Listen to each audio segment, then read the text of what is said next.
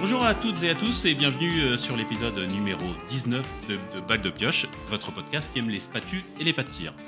Alors on est à 9 jours de, la Coupe du Monde, on va pas se mentir, hein, on, va jouer franc jeu. Euh, et du coup, bah, il est peut-être temps euh, d'enregistrer les previews. Et pour ça, bah, on a fait appel à une équipe inédite. Je vais, commencer par les moins inédits, à savoir Raph de la future nouvelle chaîne Chronique de Biathlon. Salut Raph. Salut Christophe, salut à tous. Et ouais, nouvelle intro parce que euh, voilà, je me suis enfin décidé à créer cette, euh, cette chaîne YouTube, mais euh, on n'est pas là pour parler pour ça, on est plus là pour parler biathlon. Je suis très content d'être avec vous ce soir. Eh ben, J'espère que ta chaîne sera sortie avant le podcast. Normalement, ce sera bon, ouais. Du coup, bah, Thomas Bray est avec nous. Il était avec nous il y a deux épisodes, à l'épisode 17. En tant qu'invité, c'est le speaker officiel du circuit national de biathlon. Et ben là, Thomas, tu es là en tant que consultant et merci beaucoup d'être avec nous. Ouais, bah avec grand plaisir. Effectivement, 9 jours de, de l'ouverture de la Coupe du Monde, donc euh, ça y est, ça, ça nous démange tous. Donc euh, voilà, Ouais, heureux très fort, avec très vous, fort, puis, très voilà, fort. Pour avec que Ouais. cette saison. Et, et puis, ben, on, on a euh, voilà, l'inédit, c'est euh, Tom euh, Laegofar, biathlète olympien de l'équipe nationale belge, tout jeune retraité, euh, bah, qui nous fait aussi l'honneur euh, d'être avec nous et puis de partager euh, cet épisode. Salut Tom. Salut, salut à tous. Bah écoute, ça fait plaisir. Merci beaucoup de m'avoir euh, d'avoir pensé à moi pour, euh, pour Et ce ben, podcast. merci à toi. On va essayer de, de dire des choses intelligentes euh, à moins de 10 jours du début de la On va saison. essayer. euh, il est on temps va essayer. Donc en effet, on est à moins de 10 jours du début de la saison. Euh, moi, ce que je vous propose, c'est qu'on on parle un petit peu d'actualité pour commencer. Il y a une grosse actualité, enfin qui fait beaucoup de bruit sur les réseaux sociaux. Il y a eu les courses de pré-saison à Stushen. Je, je- je l'ai- je l'ai prononcé super mal, mais c'est pas grave, je le raterai à chaque fois.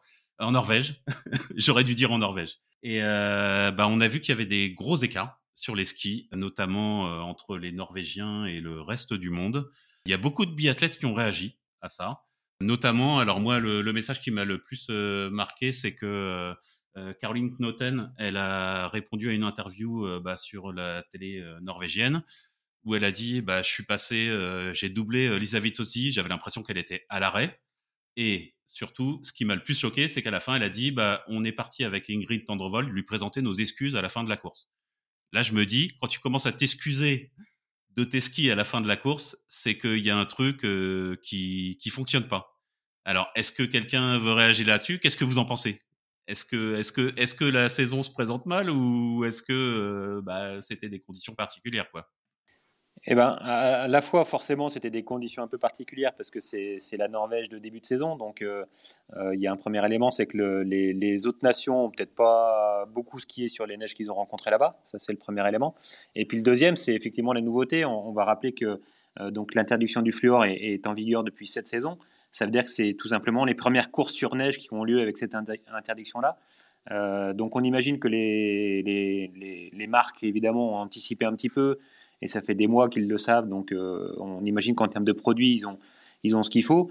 Euh, mais c'est vrai que tu le disais, ce qui est le plus frappant dans cette histoire, c'est finalement que les Norvégiens eux-mêmes euh, dressent le bilan euh, des autres nations. C'est-à-dire qu'habituellement, on a plutôt euh, euh, des, des gens qui débriefent en disant bah, on avait des très, bons skis. Là, là très honnêtement, c'est vrai que c'est ce qui est surprenant, c'est que ils citent nommément les autres nations comme, euh, comme s'étant euh, plantées et comme étant très en retard là-dessus. Euh, et moi, j'en ai discuté un petit peu euh, lors des sélections nationales de, de Bessan, euh, tout dernièrement, avec notamment Greg Deschamps, qui est un peu le patron et le boss du, du fartage pour l'équipe de France.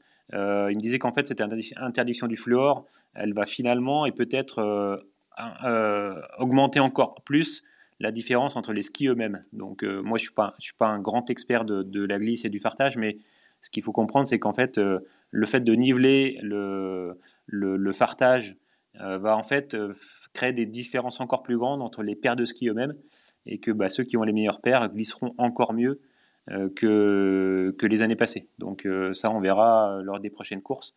Certainement qu'il y aura un petit temps d'adaptation aussi pour les autres Ouais, nations. moi, moi, moi, c'est ce que j'ai, c'est ce que j'ai compris aussi, et c'est le sujet d'inquiétude, c'est que les gens qui ont les meilleurs skis, euh, bah, dès le moment où tu avais ces fartes au fluor, ça allait réduire l'écart entre le bon ski et le mauvais ski. Voilà, parce que euh, bah, c'est pareil, hein, si tu euh, si as des chaussons, euh, t'en as un qui glisse un peu plus que l'autre, tu mets du savon dessous, tu vas à peu près glisser pareil avec les deux chaussons. Mais euh, là, je, trouve ça super inquiétant en fait, le- la façon dont il le présente et le fait, ouais, en effet, comme tu dis, que, que la Norvège elle-même, euh, ils s'excusent, enfin, ils sont, ils sont gênés quoi, en fait, par ça. Et ça, c'est, je trouve ça assez inquiétant en fait, qu'ils soient gênés par, par le, niveau de leur ski. Je sais pas ce que vous en pensez, Raph, Tom. Hmm, moi, je suis assez d'accord avec ce que, dit Thomas.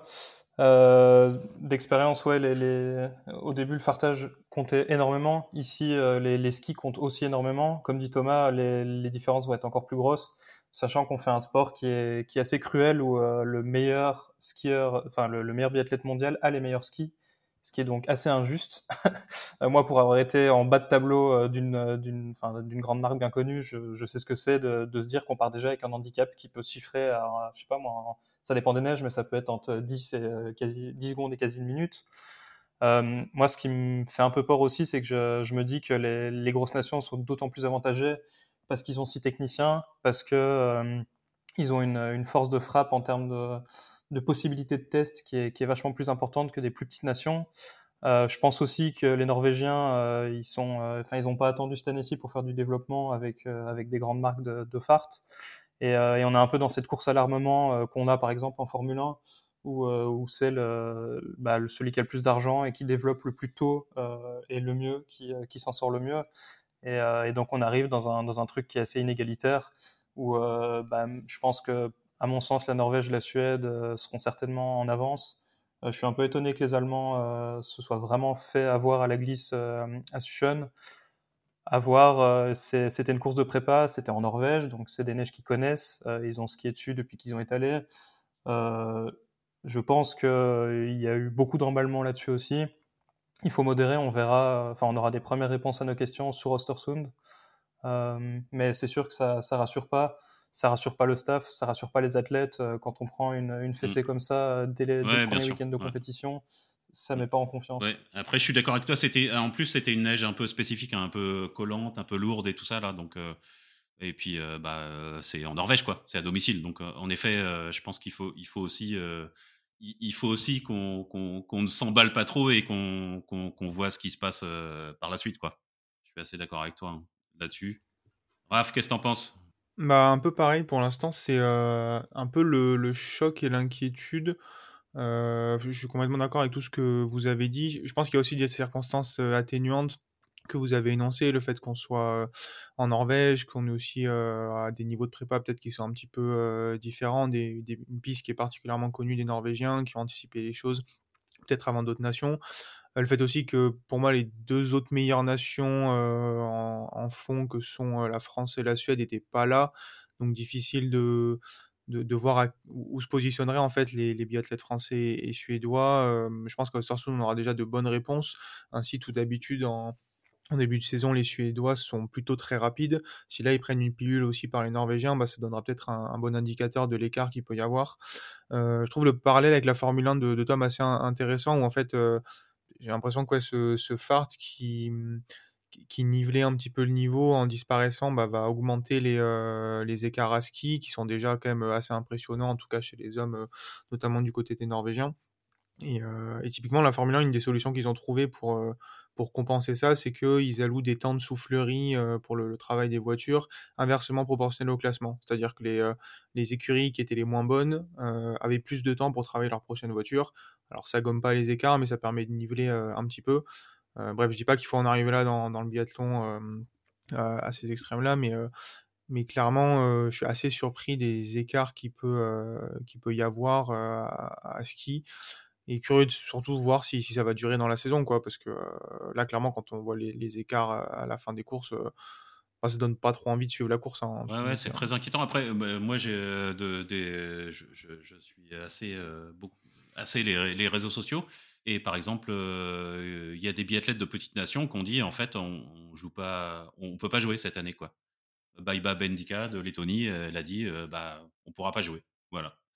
Donc, ça, ça, casse un peu le moral, quoi. Tu te dis, bon, bah ouais, ils sont en train de se dire, bon, bah voilà, euh, il va y avoir trop d'écart parce qu'en en fait, euh, euh, bah, les meilleures nations auront les meilleurs skis et puis ils auront plus de moyens que nous et donc on peut pas jouer, on peut pas lutter, quoi. Et bon, c'est la première, voilà, c'est la pre première année, première saison où j'ai cette impression-là où c'est il y a un petit malaise en fait, voilà. Après, je, je pense aussi, enfin, je rebondis sur ce que disait Baiba Bendika. euh, aux petites nations aussi de, de savoir s'adapter, euh, de trouver euh, une réponse à ça. Euh, moi, je sais qu'avec la Belgique, on a, on a eu, alors on a de la chance d'avoir quand même un, un, gros contingent français dans le staff et dans les athlètes où il y a des franco-belges. Mais nous, on avait ce problème-là où on avait un ou deux techniciens pour, pour gérer quatre ou cinq athlètes ce qui est juste pas possible en Coupe du Monde. Et la solution qu'on a eue, en fait, c'est de, faire une convention avec la, donc l'équipe de France où on détachait enfin, on rattachait nos deux techniciens aux Français pour avoir plus de possibilités de tests. Et en contrepartie, nous fartaient nos skis.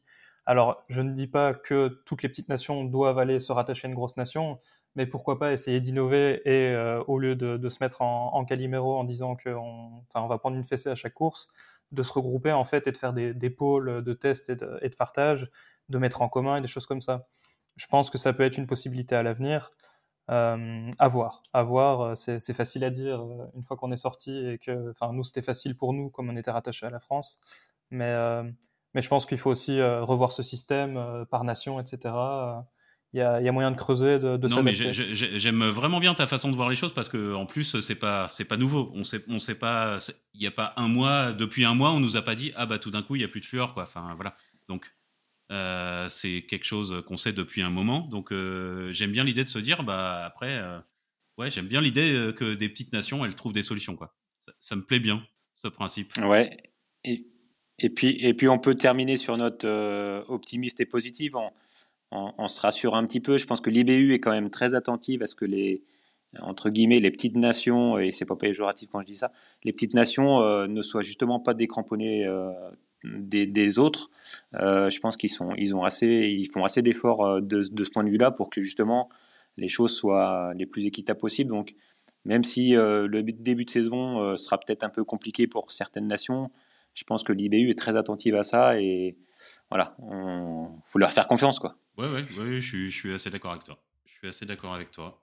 Puis c'est là où les, les quotas ils servent un peu de garde-fou aussi euh, au niveau des courses où euh, bah dans l'absolu, peut-être qu'aujourd'hui, le 18e biathlète norvégien, il est capable de, euh, de battre les meilleurs des, des, petites nations, mais vu que la Norvège a que 6 quotas en, en, Coupe du Monde, ça permet de limiter un peu la casse et en, les petites nations euh, vont quand même pouvoir aller euh, disputer des, euh, des places euh, honorables aussi. Mmh, tout à fait. Yep.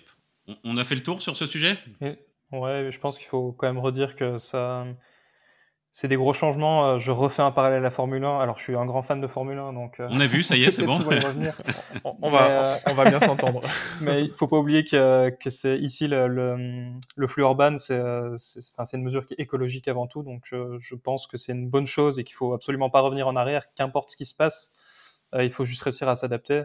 Euh, moi, je vois le, le changement de, des moteurs vers des V6 hybrides en, en, Formule 1. Ça a fait monter Mercedes pendant des années. Et, euh, et, puis maintenant, bah, c'est Red Bull. Et euh, je veux dire, ça va peut-être être difficile pendant un ou deux ans où on aura chaque fois la même nation. Alors le problème, c'est que ça sera très possiblement la Norvège, qui, enfin, où c'est déjà le cas depuis 3-4 ans, où ils sont déjà largement au-dessus du lot. Mais à force, ça va se lisser. On va arriver où, euh, où en fait tout le monde aura compris les nouvelles réglementations, tout le monde les aura maîtrisées. Et puis là, on aura un nouveau cycle. Et, euh, donc, ça va peut-être pas être hyper fun pendant un ou deux ans. Et encore, on est en ouais. du biathlon. Il n'y a pas que le, la glisse qui rentre là, en, en, composant. Mmh. Donc, euh, donc attendons de voir. Attendons ouais. de voir. Ouais, ouais. Bon, après, de toute façon, euh, côté masculin, euh, on avait déjà un championnat de Norvège l'année dernière. On va y revenir, hein, mais, mais bon. Mais, mais, mais Moi, je dis ça, attendons de voir. Par contre, ça, ça, peut poser à terme. À terme, ça peut poser une vraie question sur aussi la place du ski dans, dans le biathlon, euh, où déjà en dehors de l'individuel, euh, c'est quand même globalement les meilleurs skieurs qui performent au, global au classement. Et euh, voilà, attendons de voir sur, la, sur une saison qu'est-ce qui se passe, mais euh, si euh, finalement le tir devient presque anecdotique dans une course de biathlon, euh, ça va peut-être permettre de, reposer certaines questions sur les formats des courses, les conséquences d'une balle ratée, etc. Donc on, peut aussi voir ça comme une manière de, potentiellement changer le biathlon à, à, long terme, quoi. ça pose des questions intéressantes. Ouais, carrément, carrément, carrément. Oui, en effet, bah, le, le, si, si, le tir devient anecdotique, là, on a tout perdu. Quoi. On va réduire la taille des cibles. Ou faire des très gros anneaux de pénalité. Une, une voilà. idée de Tom. je, je, la propose à l'UBU dès demain. Bah, vu, vu, mes statistiques de tir, je suis bien content d'avoir arrêté s'il venait à réduire les cibles. euh, ok, du coup, euh, bah on, on c'est bon, ça y est, on a fait le tour sur le sujet, sur celui-là. C'est, bah, je, je je l'ai lancé en début parce que c'est quand même la grosse actualité du moment, quoi. Et on, en entend beaucoup parler et on se pose tous des questions. Voilà. Ce serait, il y a quand même un risque que qu'on ait une saison un peu biaisée, voilà. Et ce serait triste de mon point de vue. Euh, du coup, euh, ce que je vous propose, euh, est-ce qu'on, moi, je ferais bien la, la preview de la saison masculine en premier, parce que j'ai l'impression que c'est plus facile que la saison féminine, si on doit, si on doit chercher des, des outsiders et des favoris. Qu'est-ce que vous en pensez? Ah, ça va être, ça va être facile. Hein. ben voilà, c'est bien, c'est bien ce qui me semblait. Et euh, bah, j'aimerais pas qu'on le fasse de manière formalisée, donc je, bah déjà, peut-être euh, peut-être Tom euh, au niveau euh, donc on parle au niveau masculin. Bah tu as un compatriote qui, qui a été champion du, du monde de, de sprint d'été. Ouais, tout à fait. Ouais. Florent Qui, nous a fait, euh, qui nous a fait une belle perf cet été. Ouais, ça faisait plaisir d'entendre la Brabançonne, euh, même si personne ne connaît les paroles, euh, que ce soit flamand, wallon, franco-belge, tout ce que vous voulez, personne ne connaît les paroles. Mais ouais, c'est pas grave, c'était non, c'était chouette. Enfin, c'est voilà, c'était c'était vraiment sympa quoi. Enfin, de voilà, ce, ce, ce titre-là, il a fait plaisir quoi. il a fait plaisir et enfin moi ça m'a fait plaisir. Voilà. Mais ça n'engage que moi. Et du coup, euh, au niveau masculin, euh, pour l'équipe de Belgique, est-ce que, est-ce que toi, tu as des attentes euh, tu... Comment tu sens le truc? Voilà. bah plutôt bien. c'est impressionnant en fait, nous dans l'équipe belge, comme Thierry et Florent ont 32 ans. Et ça fait, allez quoi, ça fait 5 ans que je me dis qu'ils vont commencer à décliner parce qu'ils commencent à être âgés. Et chaque année, ils se bonifient, donc euh, c'est comme le bon vin, c'est cool. bon, je pense qu'il y aura quand même un moment où, euh, où ça redescendra, mais, euh, j'espère le plus tard possible. bah, Florent, il est, il est 23e mondial sur le classement de la Coupe du Monde l'an dernier, donc ça reste pour... alors, même pour un Français, c'est quand même vraiment solide. Pour un Belge, je vous laisse imaginer. il a fait quand même une énorme saison l'an dernier. donc, donc à lui de, de, continuer sur cette lancée. Je sais pas ce que ça donnera. Je sais qu'à Sushon, il a quand même fait des courses qui étaient pas bonnes, mais au niveau du fartage et même des skis, c'était vraiment une cata. Euh, il était complètement à la ramasse euh, au niveau du matériel. Euh, donc, là-dessus, on verra. Je sais qu'au niveau du tir, Florent, il a, passé un gros cap la, saison dernière où il était vraiment hyper stable. Il était en tête des, statistiques debout pendant, je dirais deux tiers de la saison. Donc je pense qu'il est sur une dynamique qui est positive. Euh, on verra Ostersund, ce sera un peu le révélateur euh, des états de forme de, de, chacun. Après, on a, on a Thierry qui est un peu plus, euh, comment dire, euh, il est moins, moins régulier, il est un peu plus irrégulier dans ses performances. Euh, mais il est capable du, du, meilleur comme du pire, donc il a déjà fait des top 15 sur, sur des courses d'un jour, ça, ça peut bien fonctionner. Euh, j'ai pas trop eu de, de feedback de, de, Thierry récemment, mais, mais, bon, je vais devoir en avoir, donc, donc je saurai un peu. Et euh, en ski, euh, en ski c'est pareil, hein, ça reste solide euh, quand on sait que lui vient vraiment. alors, pas comme, enfin, je vais pas dire que Florent est, est français, etc. Mais, mais, Thierry, il est, c'est un pur produit belge. Il, enfin, il est né en Belgique, il a grandi en Belgique. Alors maintenant, il s'entraîne en Allemagne. Mais, mais il a un niveau de ski qui est assez impressionnant pour quelqu'un qui provient de Belgique et qui a grandi là-bas. donc, donc, on verra aussi s'il arrive à, à tenir à tenir son, son âge bientôt avancé. et, euh, et, puis voilà, après on a, on a César aussi qui, euh, qui lui vient de, du massif du Mont Blanc. Euh, c'est un peu, on avait un peu le même niveau en termes de, en termes de ski. En, en tir, je sais qu'il il peut avoir des irrégularités, il peut faire des grosses, des grosses craquantes, mais, mais il progresse chaque année un petit peu, donc je lui souhaite d'aller, d'aller choper une poursuite cet hiver. Puis après, notre relais masculin, Bon, ils ont perdu quand même un gros relayeur euh, il y a deux ans, donc euh, c'est plus compliqué qu'avant, mais, euh, mais non, mais je pense que le, dernier relayeur manque quand même un peu d'assurance en tir. en niveau physique, il est, il est présent, mais en tir, c'est quand même pas, c'est pas hyper stable. Après, ne jamais dire jamais. Moi, je, je sais qu'on m'a donné un relais en, en, deuxième position hors field zone il y a, a 3-4 ans. Enfin, personne ne l'aurait cru trois semaines après, on a fait la même chose à Oberhof où on a mené la moitié du relais. Donc, euh, donc ne jamais dire jamais. On peut faire des bons trucs euh, sur des one-shots. Il n'y a pas de raison. Il n'y a pas de raison, en effet. Et du coup, bah merci. Ouais, c'est super intéressant, euh, voilà, d'avoir un petit peu ton, ton, avis là-dessus. tu es, bien plus affûté sur l'équipe de Belgique que nous. et du coup, ben, on sait jamais. On sait jamais. il peut se passer des bonnes choses. Hein. Ouais, alors je dis pas qu'ils feront des, top 6. Ouais, hein, mais, on, sait, on sait jamais. Mais Ouais, sur le plan individuel, euh, si Florent arrive à claquer un ou deux top 10, Thierry un ou deux top 15, euh, et, sur les relais qui rentrent dans les 15, je pense que ça serait une, saison réussie pour la Belgique. Ouais, en tout cas, de, de, du peu que j'ai pas, bah, j'ai pas parlé avec Florent, j'ai parlé avec Emilien, donc euh, son frère.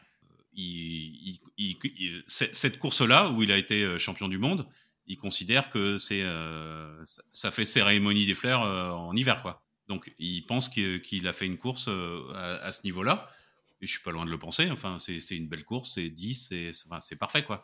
Ouais, non, non, carrément. Ouais, ouais, ça dépend des courses. Euh, c'est toujours difficile de transposer du ski row euh, avec les différents états de forme à, l'hiver. Ouais, bien sûr. Mais, euh, mais c'est sûr que si les conditions sont réunies, ça peut, ça peut carrément faire des fleurs, hein, c'est sûr. Ouais, ouais, c'est clair. Je, ça ne m'étonnerait pas. On, a d'autres avis sur la Belgique ou, on bah, la Belgique. Ouais, on peut dire un mot de l'équipe féminine quand même, parce qu'ils sont en train de construire aussi quelque chose de, de, sympa du côté des, des filles. Avec, ah, carrément, donc on commence, on commence par euh, faire euh, la preview masculine et toi tu pars direct sur la preview féminine. Non, mais c'est un concept, c'est un concept Thomas, c'est parfait. Me lancez pas sur le sujet, hein, moi je suis parti après. Hein, non, mais tu as raison de recadrer, pardon, c'est moi, je suis resté sur la Belgique, donc euh, voilà, pardon, je, m'excuse platement. Mais c'est pas grave, vas-y, si, si, si t'as un truc à dire, on y va. Quoi. non, non, mais je le dirai tout à l'heure, il faut, faut, faut, structurer un peu, parce que sinon on va partir dans tous les sens. ouais, ouais j'ai peur que, nous connaissant tous là, j'ai peur qu'on parte un, peu dans tous les sens là. Mais, du coup, la question c'est où va-t-on parler du, du relais mixte? Parce que ah, là, là est eh le ben, gros eh objectif ben, de la Par contre, là, on peut en parler. On peut en parler tout de suite là. Voilà, le relais mixte. Bah alors, euh, enfin, je, je, reprends la parole. Euh, Thomas, je te laisse parler juste après. Mais euh, le relais mix belge, je sais que c'est le gros projet de la Fédé. donc, on avait le, relais homme pour les, Jeux de 2022. On a le relais femme pour les Jeux de 2026 et aussi le relais mixte pour les Jeux de 2026, où c'est vraiment les deux, les deux gros projets de la Fédé.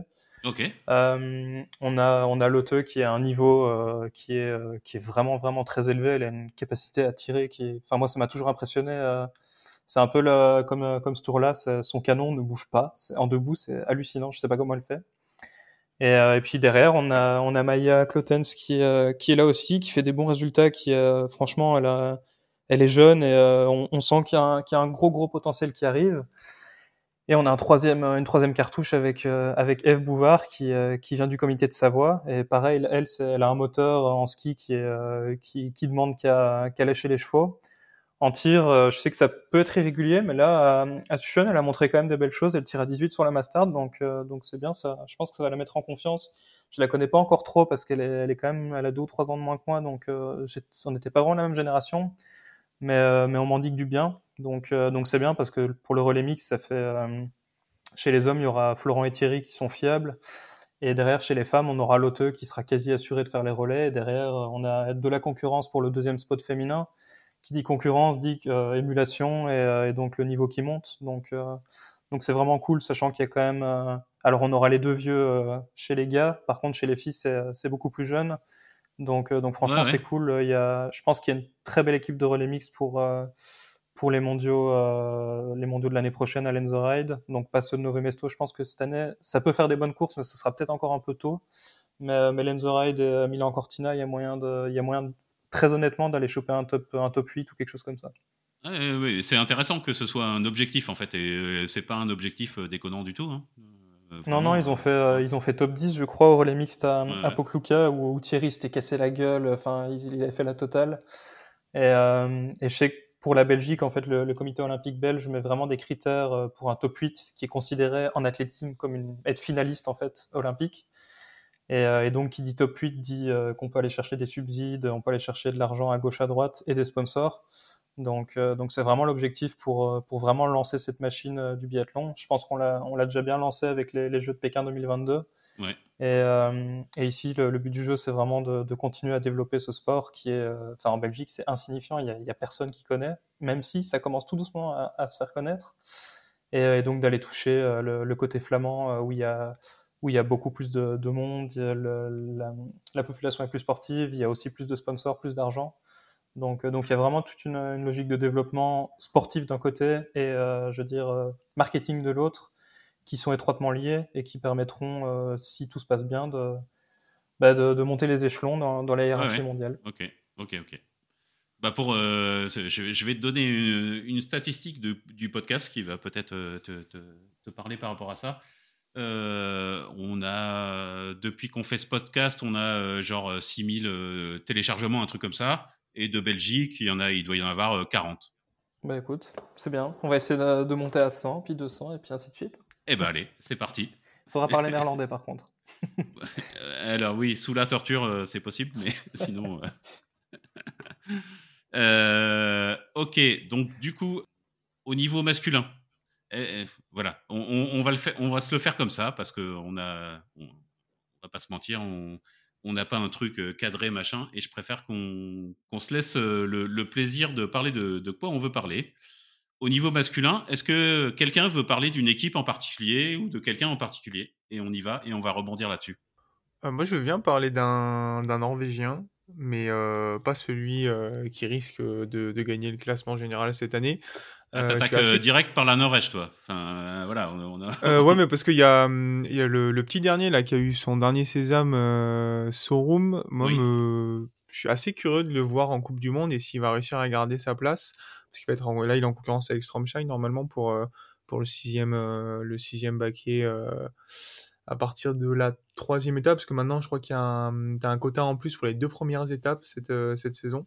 Ouais. Mais bref, euh, voilà, qui a, qui a, un peu passé devant la concurrence euh, l'année dernière au niveau des jeunes, et je suis très curieux de le voir en, Coupe du Monde, parce que potentiellement, c'est euh, c'est l'avenir entre guillemets même s'il il y a tellement de tellement de talent en Norvège et je sais pas, quand je vois déjà ses courses à Chuchuen, je crois, j'espère que je le prononce pas trop mal, il fait 3, euh, 3 et 3, ouais. Et euh, bah, je, je, sais pas, je, je, le connais pas tant que ça, honnêtement, mais je, je, le vois exposé depuis quelques mois, entre guillemets, si on fait le lien entre le, la fin de saison dernière. Et je suis très curieux de voir quelle place il va réussir à trouver dans cette équipe de Norvège. Est-ce qu'il pourra même, pourquoi pas, aller briguer euh, une place en relais? Euh, C'est un des jeunes, si, si ce n'est le jeune que je vais suivre en tout cas en ce début d'hiver. Ok. Ouais, il a été, il a été très très costaud cet hiver sur le sur l'EB Cup.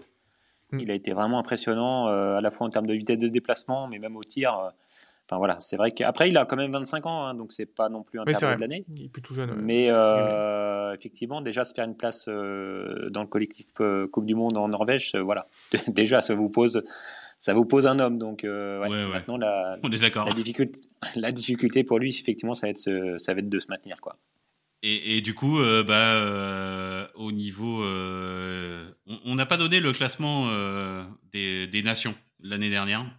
Ça c'est moi. Hein. Bah, voilà, c'est, vous voyez, l'animateur de Racro. donc premier Norvège, deuxième France, troisième Allemagne, quatrième Suède, cinquième Suisse, sixième République Tchèque, septième Autriche, huitième Italie, neuvième Ukraine et dixième Finlande. C'est juste pour poser le cadre de, des discussions qu'on va avoir euh, par rapport à ces différents athlètes. Euh, ouais, ce room, euh, ouais. Euh, ça, fait, ça fait un moment qu'on. ouais, je, pense que c'est un athlète très solide. Et en effet, je pense qu'on est tous impatients de voir ce que ça va donner. Quoi. Voilà. Après, chez, chez, les plus jeunes, on a le duo des Suisses, euh, Stalder donc qui eux sont encore, euh, étaient encore juniors l'an dernier euh, et qui arrivent quand même à se placer dans le top 20 mondial. Donc là, on a deux grosses références euh, qui va faire beaucoup de bien à l'équipe suisse. Parce qu'après la, retraite de Benjamin Weger, c'est vrai qu'ils ont, ils ont un peu un trou chez les hommes. Et là, ces deux-là, voilà, ça va certainement les propulser tout de suite, tout de suite devant. Puis, bah, le, du coup, les, relais suisses vont être aussi intéressants, que ce soit en mixte ou, ou maintenant même, même chez les hommes avec ces deux gars-là voilà, on sait qu'ils vont être certainement très costauds. Adveg, il est quand même 11e mondial l'an dernier, juste derrière Fabien. Donc euh, voilà, c'est du très très costaud euh, euh, à suivre certainement cette année. Et la Suisse, c'est ouais, c'est cinquième nation l'année dernière, quoi. Et c'est mm. pas rien. Hein. C'est on, peut, on peut passer la frontière aussi si tu veux, parce que bah, si on parle je pense qu'on peut parler de, de Giacomel aussi, qui lui était en, en Norvège là, là euh, pour, pour les sélections norvégiennes et euh, bon, qui a pas fait des superbes courses au tir, je crois, il fait, est à 6 sur 10 sur, euh, sur le sprint normalement, et du coup au ski c'était un peu difficile, mais c'est aussi l'année de la confirmation pour lui, après une très grosse année dernière. Je crois qu'il finit juste derrière Hardweg au, classement général ou vraiment pas loin. C'était les, deux révélations un petit peu de la saison. Et lui, pour le coup, il va très vite au ski. Il a un peu un profil bah, assez différent quand même d'Hardweg qui lui est meilleur, meilleur dans la carabine. Et je suis curieux de voir si, comment il a bossé au tir cet été et s'il a réussi à régler un peu son ses, ses problèmes parce que en rentrant les balles, euh, lui, il peut prétendre, pourquoi pas, à des, à des fleurs assez facilement sur, euh, sur beaucoup de courses. Hein. Euh, alors, j'ai pas la stat exacte parce que je l'ai pas sous le nez, mais depuis, ça doit faire une vingtaine d'années, les gens qui gagnent le gros globe en masculin, c'est ou des Norvégiens ou des Français.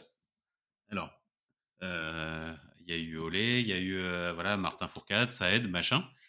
Mais euh, est-ce que vous pensez que cette année, ça va changer Ou non? Ce sera ou un Norvégien ou un Français encore? Alors, le dernier, c'était Michael Grace en 2006-2007. Voilà, eh ben, merci, bah, tu vois, voilà. qui s'était qui s'était intercalé dans les années Björndalen.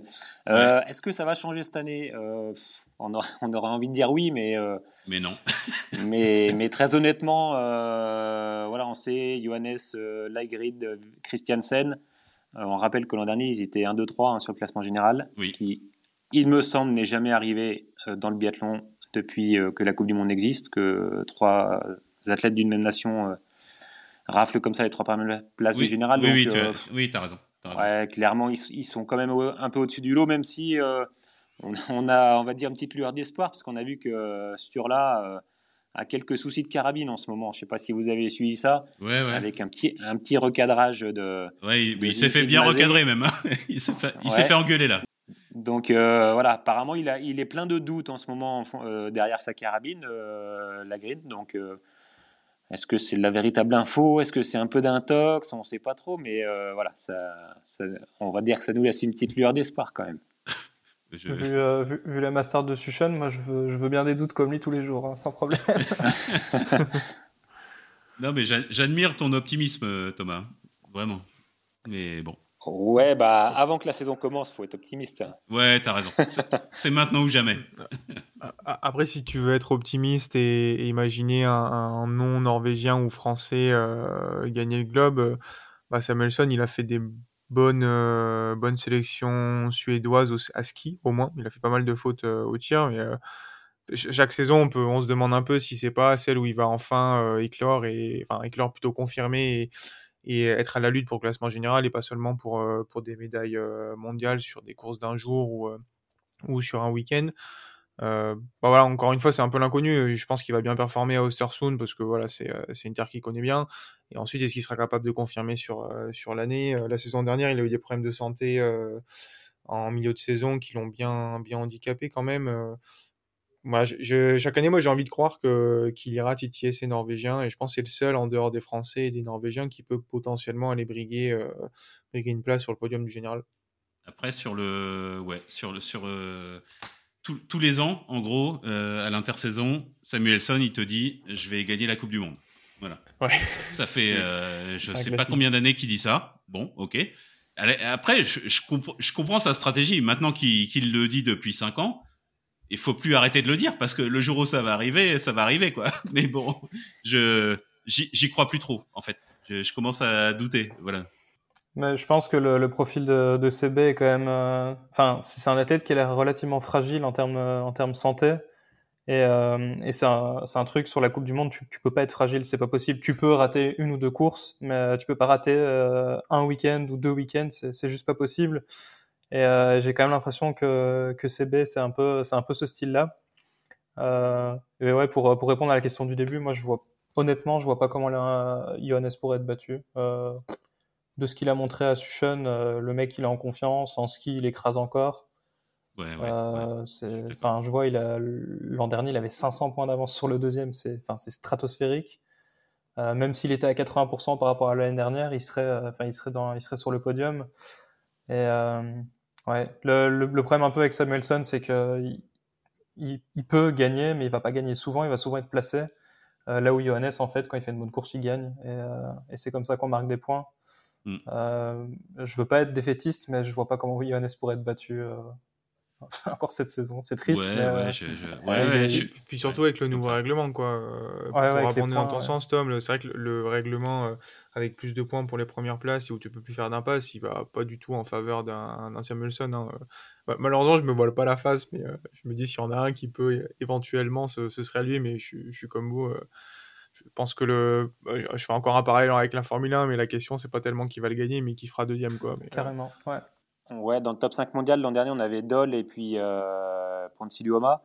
Donc Dole, il a annoncé déjà que ce serait sa dernière saison. Donc euh, compliqué de l'imaginer euh, euh, combatif et, et bagarreur jusqu'au bout pour aller chercher un globe. Et puis, euh, par contre, Ponzilioma, moi, je mettrais bien une pièce quand même, si on parlait des Suédois et de Samuelson.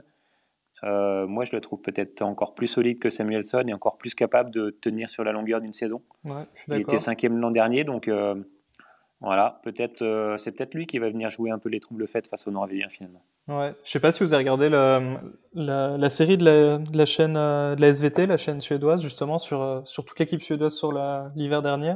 J'ai pas eu le temps encore. Je, je ne demande que ça, Bah, je mais j'y arrive Je l'ai pas. fini hier Voilà, soir et euh, Enfin, pour, pour avoir été du milieu, c'est vraiment bien fait, c'est exceptionnel. Et euh, ça permet aussi de voir un peu justement les, les profils psychologiques et un, un peu les caractères des, des Suédois.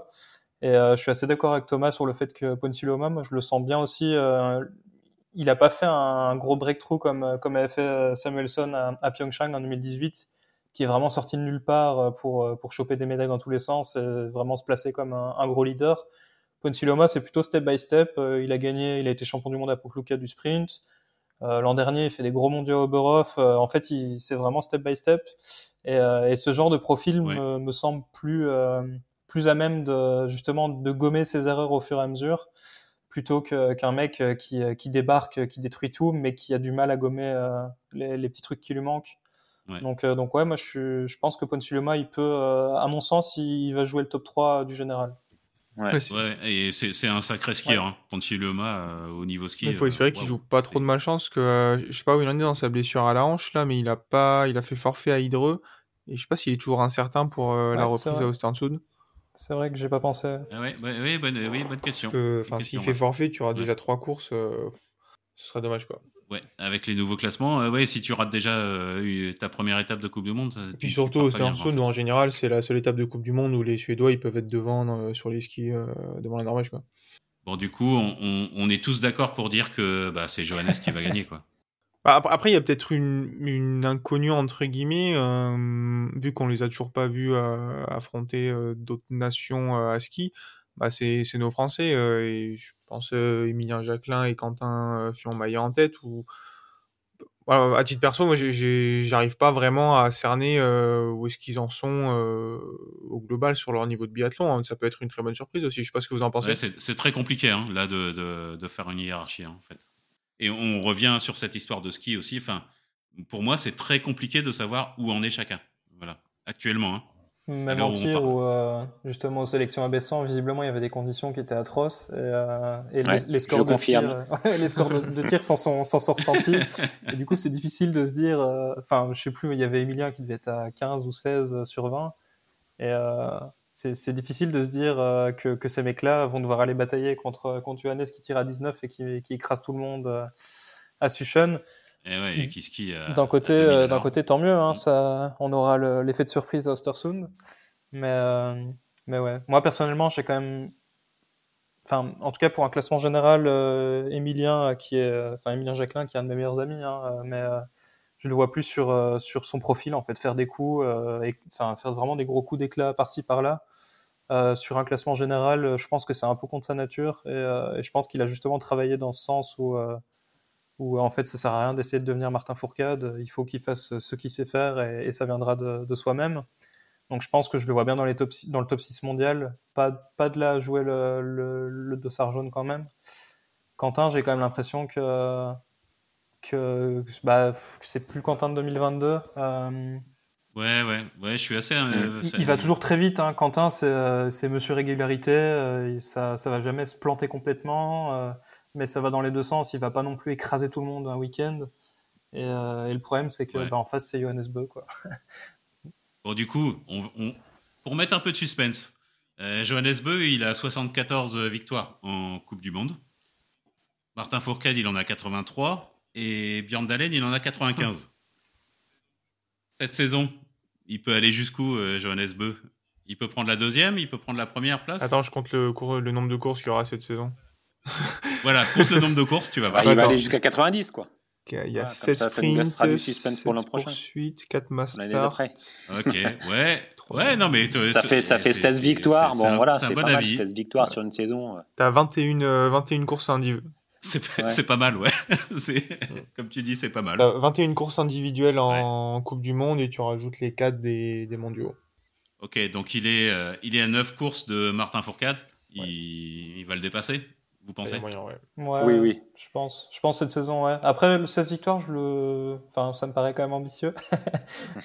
Mais euh, moi, il y en a un autre que je pense qui va être vraiment bon cette année, c'est Vettel Christiansen. Qui, euh, qui, pareil, il monte euh, step by step, il est capable de faire des grosses performances et il a un niveau de confiance, je pense, en tout cas de, de ce qu'il a l'air de montrer, qui est quand même très élevé. attention à lui justement pour aller titiller Johannes sur, sur des victoires, il en est tout à fait capable. Il n'était pas à Jushan, euh, Il n'a pas couru, non. Non, non, il... C'était juste un forfait euh, enfin, par choix ou c'est peu pépin physique? Il était malade, je crois. Hein. Ok, d'accord. Ouais. Ça marche, merci. Après, quand on, quand on connaît les Scandinaves, que ce soit Ponsuloma ou, euh, ou Vettel, euh, il, il, suffit d'avoir le nez qui coule et, euh, et il court pas. Donc, il faut toujours prendre des pincettes avec, avec leurs leur problèmes physiques. Du coup, au niveau masculin, on va peut-être un petit peu aller euh, plus en détail sur les Français. On en a parlé un petit peu là, mais euh, voilà. Qu'est-ce qu'on attend des Français? Je vous rappelle que la saison dernière, euh, pas de victoire française, ce qui était pareil la première fois depuis Mathusalem. Qu'est-ce qu'on en attend cette année? Est-ce qu'on attend quelque chose de différent? Est-ce que ça va rebondir? Est-ce que est-ce qu'on va avoir une victoire? Oui, ouais, ouais. Après, on va rappeler aussi qu'il y a eu un changement de staff aussi suite aux, événements un peu du, printemps. Donc euh, Simon Fourcade et, Jean-Pierre Amat maintenant qui sont, euh, qui sont aux manettes de, ce groupe-là. Euh, oui, tu as raison, c'est pas, c'est pas anecdotique. Alors, Simon et, Jean-Pierre sont, sont, quand même des hommes de dialogue, donc je pense que dans ce groupe-là, ça, c'était, c'était un peu nécessaire. Je pense qu'ils ont une communication qui est un peu plus, un peu plus fluide, on va dire, que celle de, Vincent Vitoz. Après, Vincent a apporté énormément de choses d'un point de vue technique, voilà, sur l'œil technique qu'il avait, notamment notamment en ski évidemment. Euh, donc euh, nouveau staff, donc euh, voilà, il y a peut-être aussi une nouvelle dynamique qui va se mettre en place. Ils ont testé deux trois nouvelles choses cette année dans la préparation, en partant notamment pas en, Scandinavie comme ils le faisaient d'habitude, en restant abaissant, en allant chercher un peu d'altitude. Donc voilà, il y, a, il y, a, des petites choses nouvelles qui vont à mon avis faire du bien aussi. Et puis bah, tu le disais. pas de victoire en individuel à part le titre en relais quand même qui nous a fait quand même beaucoup de bien l'an dernier. Oui, non, ça, ça, on, on, a, pris, on a pris, on était preneurs, il n'y a pas de souci. Mais euh, donc oui, évidemment, c'est quand même dans un coin de leur tête, hein, le fait d'être passé euh, comme ça, c'est derrière euh, un an sans, sans, victoire, forcément, ils ont envie d'y retrouver. Hein. c'est du jamais vu depuis 28 ans hein, quand même, que l'équipe de France ne remporte aucune victoire en Coupe du Monde. Donc 28 ans, il y en a certains dans l'équipe, ils n'étaient pas nés. oui, oui, tu as raison. Beaucoup même. Moi, moi, j'étais né, mais bon, c'est un autre, c'est un autre sujet. ouais, ouais. Donc euh, oui, oui, en effet, c'est. Euh, j'espère que, que, voilà que, que, ça va rebondir et tout ça. Et je pense qu'en effet, tu as raison. Il y a une nouvelle dynamique là. Donc euh, donc moi, j'y crois à cette nouvelle dynamique. J'ai bien aimé les discours de chacun. Enfin, c'est plutôt cohérent. J'ai l'impression que ça va dans le bon sens. Voilà pas ce que vous en pensez, mais. Euh. Après, juste un petit mot sur Quentin, puis après, je laisse, la parole un peu aux copains. Euh, sur Quentin, il a quand même vécu une préparation aussi un peu compliquée. Il a eu, il a eu des, gros pépins physiques. Euh, moi, je l'ai revu à Bessan là, sur les sélections. en termes de ski, on sent que c'est quand même pas, effectivement, comme disait, Tom, comme disait Tom, le Quentin d'il y a, d'il y a deux trois saisons et il a quand même il avait quand même le masque des mauvais jours quoi sur ses sur ses courses abaissant. Donc euh, on sent qu'il est il est un peu dans l'allure physiquement il est un, il est un peu dans, dans, le doute quand même quoi. Quentin il est il est dans je pense que ça va être une année qui, qui va être euh, vraiment charnière pour lui quand même ouais après pour euh, pour rebondir moi je pense qu'il est important aussi c'est justement avec le changement de coach et tout c'est de voir un, nouvel état d'esprit. C'est ça qui va vraiment lancer une dynamique que ce soit que ce soit ici au début de saison ou même je pense au championnat du monde, justement, Quentin, euh, qui est peut-être un peu moins, euh, un peu moins fit en, ce début de saison. Euh, enfin moi ça me semble une bonne opportunité pour pour recentrer des objectifs sur des championnats. justement, aller chercher un titre, aller rechercher un titre. Il en a, il en a déjà un paquet, mais mais, mais ça garnira son palmarès.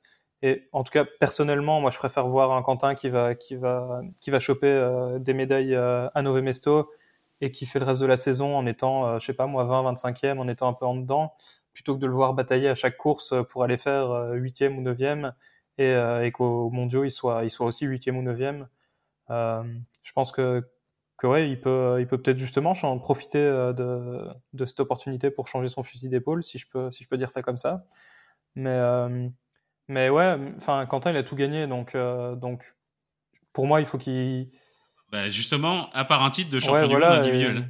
Il, ouais, voilà, c'est le dernier. Qu'il se fasse plaisir, alors. Euh, la, dernière euh, pièce de Lego. Qu'il se fasse plaisir, c'est un peu con. Enfin, moi, je sais que je, ça, ça m'emmerdait quand on me disait fais-toi plaisir. Mais au final, ça reste le, moteur. Enfin, c'est notre passion, hein, c'est notre métier. c'est, on, on, est tous les jours dehors en train de s'entraîner, mais au final, ça reste notre passion. Euh, et, donc je pense que c'est important euh, justement dans des moments difficiles de se dire bah euh, je, je, vais me faire plaisir, je vais viser un titre de champion du monde et, le classement général, bah, je m'en fous. Et, et, personne lui en voudra, je pense. Il est multimédaillé hmm. mondial, olympique, il a le gros globe. Enfin, qui, qui, se fasse plaisir. Ouais, oui, oui, oui. Je, suis 100% d'accord avec toi pas très constructif, mais je suis 100% d'accord avec toi. Voilà, j'ai rien d'autre à dire. Victoire, depuis, je sais plus, 18 ans, vous avez dit bah au final on s'en fout. euh, les victoires depuis 18 ans, euh, c'était, euh, enfin c'est, euh, enfin la première fois en 18 ans, c'était contre un mec qui est, qui est absolument stratosphérique, qui a quasi pris toutes les victoires qui étaient possibles de prendre. Faut pas que ça, faut pas qu'il il pense à ça. moi je, je, fais confiance à Emilien pour aller en claquer une rapidement parce que parce que Emilien, les changements de dynamique, il aime ça. Je pense que le discours de, de, Simon, il aime ça. Le discours de, de JP, il aime ça aussi. Et euh, je pense qu'on va avoir du grand Emilien Jacquelin sur, euh, sur, cette, sur certaines courses. Ouais, je serais pas étonné parce que du coup, euh, on, parle de mental là, et je pense que au mental, Emilien, tu le, tu, tu, le chauffes un peu mentalement là, bim quoi. Ouais, je suis assez d'accord. Euh, au niveau masculin, est-ce qu'il y a des gens que vous voulez, euh, dont vous voulez parler, d'autres équipes, de trucs, euh, ou est-ce qu'on passe ah, Peut-être on n'a pas trop parlé. On a parlé de, de, Florent Claude, mais pas trop de ses deux frères, Emilien et, et Fabien, qui, sont sur des trajectoires un peu différentes. Où Fabien, il est quand même déjà bien installé dans, dans le groupe France, mais justement, on en parle assez peu. Mais peut-être que cette année, ça peut être l'année où lui joue, joue le général, puisqu'il a gagné en régularité la saison passée. Euh, je suis totalement d'accord avec ce que vous dites sur Emilien Jacquelin et Quentin Fillon-Maillet. Peut-être que justement, euh, c'est Fabien qui pourrait prendre cette place de, de leader de l'équipe de France au niveau euh, de, la, de, la, saison pour la course au, au globe. Et puis, et puis Emilien qui a fait des superbes sélections à Bessan, qui allait chercher son, son ticket pour, pour Östersund face à Oscar Lombardo et qui, ouais. bah, moi, m'impressionne. En tout cas, il est sur la continuité de la fin de saison dernière, je trouve, où voilà, il, il arrive à un niveau qui est vraiment super intéressant. Euh, voilà, lui comme euh, comme Eric Perrault, euh, bah, je, suis très curieux de les voir sur sur une nouvelle saison peut-être complète en en biathlon, puis puis ils vont peut-être se bagarrer aussi pour pour le quatrième sésame en, en relais, parce qu'on n'a pas trop parlé du relais français, mais j'espère que cette année, ils vont réussir à réaffirmer que c'est bien la, deuxième nation derrière la Norvège et que c'est la seule nation qui peut vraiment titiller la, la Norvège sur un relais. Hein. Ouais, moi, je t'avouerais que le, le, Emilien Claude aussi, je trouve qu'il a là ses sélections, euh, enfin bravo quoi. Enfin, c'est, il a répondu. Je lui ai dit hein, d'ailleurs, je, je, je, lui ai fait un petit message dans ce sens en lui disant ben voilà, euh, tu, tu, joues gros, tu as la pression et puis bah, il répond présent euh, aux deux courses quoi. Mm. Bravo, bravo. Et pour la petite histoire, ouais, pour la petite histoire dans, sur ces sélections abaissant, donc il gagne le premier jour pour 4 secondes sur Oscar. Ouais. Et le lendemain, hasard du tirage au sort, Emilien part juste devant euh, Oscar. Donc euh, ils sont partis l'un derrière l'autre sur l'indiv. Et voilà, il a été costaud quand même. Il a été très costaud. Et puis euh, j'ai l'impression, en tout cas visuellement, qu'il s'est un peu affiné aussi. Et, et, sur les skis, il a des vitesses de déplacement. On l'a vu encore abaissant. Hein. On l'a vu tout l'été, assez dominateur en ski roue. Alors il, est souvent très très fort en ski roue. Il fait parler à la puissance, mais même là sur les skis abaissants, voilà, il était, il était vraiment, enfin, il a été parmi les meilleurs temps sur les deux jours, hein, donc euh, euh, face à tous les autres de l'équipe de France, enfin du groupe A. Donc ouais, Emilien Claude très costaud et puis Fabien, je suis d'accord avec ton analyse, Raph. Après, il a, quand même un petit caillou dans la chaussure, malheureusement, Fabien, c'est son tir debout. tant qu'il ne passera pas un peu plus de balles au debout, malheureusement, ça va être dur de jouer le général, mais, mais effectivement, il est dans une phase où il va progresser. Et puis, comme tu le dis, bah, avec un peu des, leaders peut-être un peu moins, moins forts et moins présents, bah, il, y a, il y a effectivement peut-être une place à prendre pour lui. En tout cas, en tout cas, c'est un, un, garçon un peu comme toute la fratrie, hein, qui est très sympa et, des garçons qui gagnent de connus. Donc, si on peut les voir devant, euh, bah, ça sera que bon pour le biathlon français. Oui, ils, sont, attachants. Hein. Oui, ouais, clairement. là, il n'y a pas photo là. mais, euh, mais ouais, Fab, pour rebondir, euh, alors moi, je pense pas qu'ils doivent jouer le général ou se focaliser sur un classement général. Je pense qu'avant tout, il faut qu'il aille en claquer une parce que il la mérite. Il, il, court après depuis un moment, il tourne autour et franchement, il, enfin, ce mec, il a un moteur extraordinaire. Il a une technique en ski qui est vraiment, enfin, moi, je trouve qu'il skie vraiment très très bien. Et, euh, et il, mériterait vraiment d'en claquer une. Et je pense que le fait d'en claquer une le mettra en confiance derrière, justement pour euh, pour solidifier euh, ses tirs et par après, dans peut-être la saison après, euh, jouer en général. Mais je pense que, que Fab, il a besoin de d'en de, claquer une et de savoir qu'il peut gagner et que qu'en fait euh, il, mmh. enfin il a le niveau pour gagner. Et derrière euh, il serait beaucoup plus serein euh, justement sur ses tirs. Il aurait pas quelque chose enfin il courrait pas après quelque chose ça viendrait à lui. Et je pense que là-dessus il faut d'abord qu'il en claque une avant de avant de jouer en général. Ouais mais elle, elle, va tomber cette victoire. Elle va venir quoi. Enfin, ouais je pense forcément il y a un moment où ça va s'aligner voilà le, le, tir va s'aligner et puis et puis ça va venir tout seul quoi. Ouais, ouais la, la saison dernière je pense qu'il était un peu en, dedans. Euh, enfin, c'est peut-être lié justement au coaching où ils étaient un peu en bout de course, que ce soit au niveau physique ou au niveau du tir. Mais, euh, mais une fois de plus, je pense que le, changement de coaching va faire du bien à tout le monde, euh, Fabien y compris. Et, franchement, moi, je suis impatient d'être, enfin pas d'être, mais de, voir Ostersund pour pour avoir les premiers enseignements. Mais je pense que je pense qu'on va vraiment avoir une victoire française qui va arriver en décembre. Je, là-dessus, je suis confiant là-dessus. Ouais, tu vois, on parlait de est-ce que le biathlon te manque? T'as fait un lapsus là. T'as dit je suis impatient d'être à Ostersund. Ouais, ouais, ouais bah, je serai à ok, ouais, voilà. Ok, ok, ok. On, peut passer au biathlon féminin ou? que moi, je peux, je peux t'offrir une transition si tu veux. Je, ah, merci un peu la, la, parole, mais euh, je viens. Je viens parler garçons pour parler mixte en fait, puisque normalement euh, le Groenland va avoir sa première équipe de mixte simple. Oui, oui, j'ai vu ça. Puisqu'on a euh, ou qu'Alex Ettemar euh, qui est sur le circuit féminin depuis quelques saisons. Mais là, son frère Sandré devrait arriver. Je crois qu'il a 19 ans et normalement, il fait sa première, sa première année sur le circuit euh, Coupe du Monde. Et du coup, normalement, sur le mixte simple, on devrait avoir une équipe groenlandaise. Et voilà, ça fait un peu hipster d'en parler, mais, mais je trouve ça très sympa quand même. Et ça me fait la transition, donc c'est parfait. Et pour la petite histoire, euh, la, la Mers Lettemark euh, courait en Coupe du Monde à la même époque que mon père euh, qui a lancé le biathlon en Belgique. Donc c'est ah, un peu une histoire de famille. Vraie affaire de famille. Ouais, puis il y en a une troisième, je crois, Inouk, qui est, qui est en Junior Cup aussi. Enfin, toute la famille fait du biathlon. Quoi. Ouais, ouais, ouais. Et bah du coup, on passe au biathlon féminin. même, même tarif, bah voilà. Je vais, peut-être cette fois-ci faire les choses à l'endroit. Donc, euh, donner le classement euh, euh, de la Nations Cup de, de l'année dernière.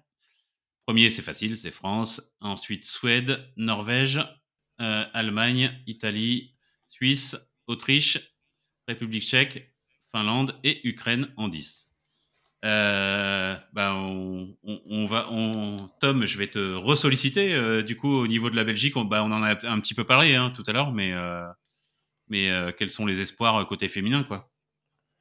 Bah écoute, euh, comme je disais, euh, nous on a on qui est vraiment notre leader euh, notre leader féminine et qui a même tendance à devenir notre leader aussi d'équipe. elle est capable de faire des, des, très très très bonnes courses en début de saison. Ouais. Elle a tendance un peu à affaiblir après au fur et à mesure que les courses s'enchaînent. Là-dessus, c'est la méthode d'entraînement norvégienne qui demande beaucoup d'implication dès le début de la préparation et je pense que ça ça doit un peu lui taper dedans. Ouais. Après, euh, je sais qu'avec l'arrivée de Clément Dumont, elle a, elle a un peu changé son, son approche de l'entraînement, donc euh, à voir euh, ce que ça donnera. Je suis vraiment curieux de, de voir après deux ans ce que ce que ça donne. comme je disais au tir, moi j'ai rarement vu quelqu'un d'aussi, enfin d'aussi stable. Quand on fait un concours de tir en équipe, on savait qu'on allait faire deuxième, au mieux. Ouais, d'accord. Et, et, elle a une sérénité qui est qui est qui est vraiment enfin ouais, elle est, super sereine. L'auto, c'est la fille la plus gentille que je connaisse. Elle est, incroyable. Donc, donc à voir ce, qu'elle, ce que ça donnera ici sur, sur le début de saison. elle a, je sais qu'elle avait eu du mal à digérer les Jeux Olympiques de, de Pékin où elle s'était quand même bien plantée. elle était attendue, elle s'était quand même bien plantée. Donc, donc je pense que là, il faut, il faut qu'elle se fasse confiance. Euh, sur les gros rendez-vous, il faut pas avoir peur, il faut y aller. Elle est tout à fait capable de, faire des top 10, des top 15. Donc, euh, donc ça, c'est pour l'auteur qui est, notre mascotte.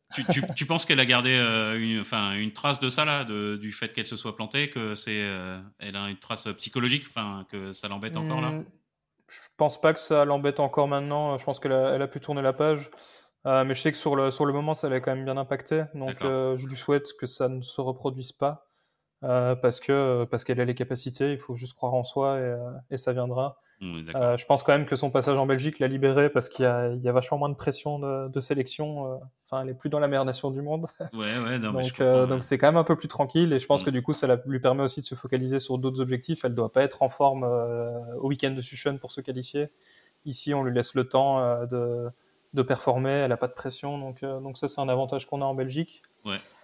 Euh, et puis après, on a, comme je disais, on a Maya Clotens et Eve Bouvard qui, qui vont se, se disputer euh, euh, bah, les, les, spots sur les, sur les relais mixtes. donc là-dessus, elles sont très jeunes. enfin, on leur met pas du tout la pression à elles de, de, performer au mieux. elles, sont, elles sont très pro, elles s'entraînent vraiment bien. Maya, elle, elle, elle, communique aussi très très bien. Elle, euh, elle, est très présente sur LinkedIn avec des posts qui sont, euh, qui sont super intéressants. Oui, oui. Euh, si jamais il y en a, je vous, je vous conseille d'aller lire. C'est fait. Et, ouais, bah, franchement, c'est, on voit qu'on qu'on est de plus en plus dans quelque chose de très professionnel, très jeune. Ouais. ce qui est, enfin, ce qui est une bonne et une mauvaise chose, ça dépend pourquoi. Mais, mais non, là, je pense qu'en Belgique, en fait, on n'a on a pas de pression de résultat, donc à elles de faire de leur mieux. Elles sont toutes capables de marquer des points, les, les deux jeunes elles sont toutes capables de rentrer dans les 20 euh, sur, euh, en faisant des bonnes courses. Donc, euh, à elles de nous surprendre. On ne leur souhaite que ça. Les amis, qui, qui veut parler d'une équipe, de quelqu'un en particulier? On y va, on lance la discussion. Grosse, grosse ambiance. grosse ambiance. Là, j'ai vraiment. On, se laisse trop. On, fait trop de politesse. J'étais en train de. Euh, bah, chez les dames, bah, forcément. alors, Julia, on, connaît le, contexte hein, qui l'a qu'il l'a suivi euh, déjà un peu tout, au long de la saison dernière et puis surtout cette préparation d'été et d'automne. Euh, pour la connaître un petit peu euh, de façon personnelle aussi, je, sais aussi que, et d'ailleurs c'était un, un, de ses, un de ses traits marquants dans toute sa carrière, elle n'est jamais aussi forte que quand elle est au pied du mur.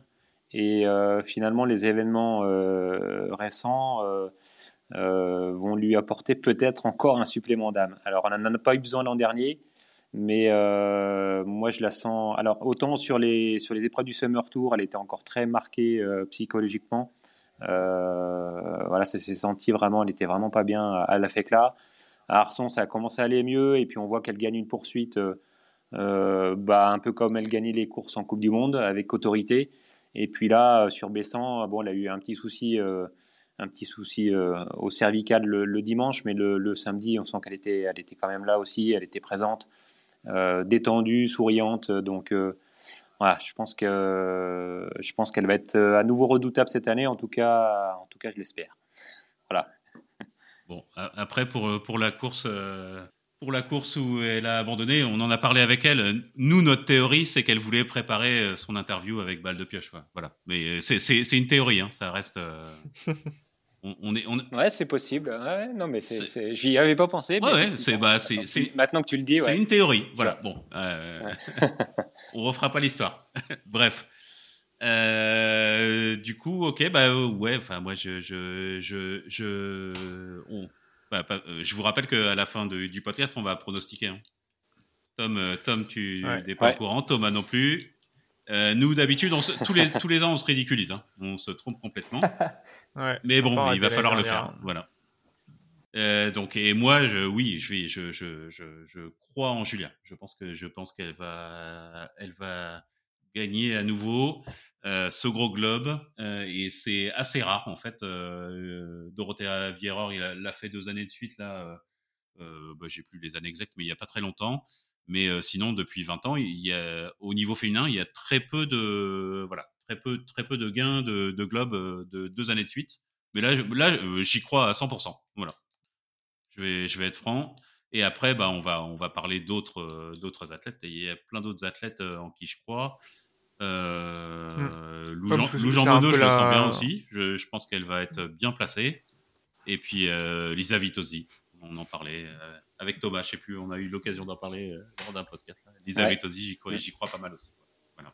Bon là, je, je, je, je suis un peu la... mais bon, allons-y, euh, continuons. C'est un peu la bonne nouvelle quand même euh, côté féminin euh, cette saison encore, ça reste quand même relativement ouvert. Où, ouais, Julia est sûrement la plus grande favorite à à sa succession, mais derrière il y a, y a des profils divers et variés, des des, euh, comment, dire ça, des dynamiques diverses et variées chez les, chez les athlètes féminines qui font que potentiellement elles sont peut-être 3, 4, 5 à, euh, à pouvoir briquer ce gros globe, en tout cas en début de saison. Euh, Elvira Heuberg, bah, cette année encore, je pense que ça doit être la troisième année consécutive où on va se poser la question de est-ce qu'elle a les, les, le mental quoi globalement pour pour aller chercher les gros globes parce que sur les skis ça va toujours très vite mais dans la carabine des fois ça ça flanche un peu trop euh, Vitodi, elle a été impressionnante cet été en, ski roue. Euh, mais bon, là, elle a pris une pilule en, Norvège, donc euh, va vraiment falloir suivre en fait le, niveau de ski de l'italienne. Mais euh, moi, j'en fais ma, principale prétendante euh, derrière Julia.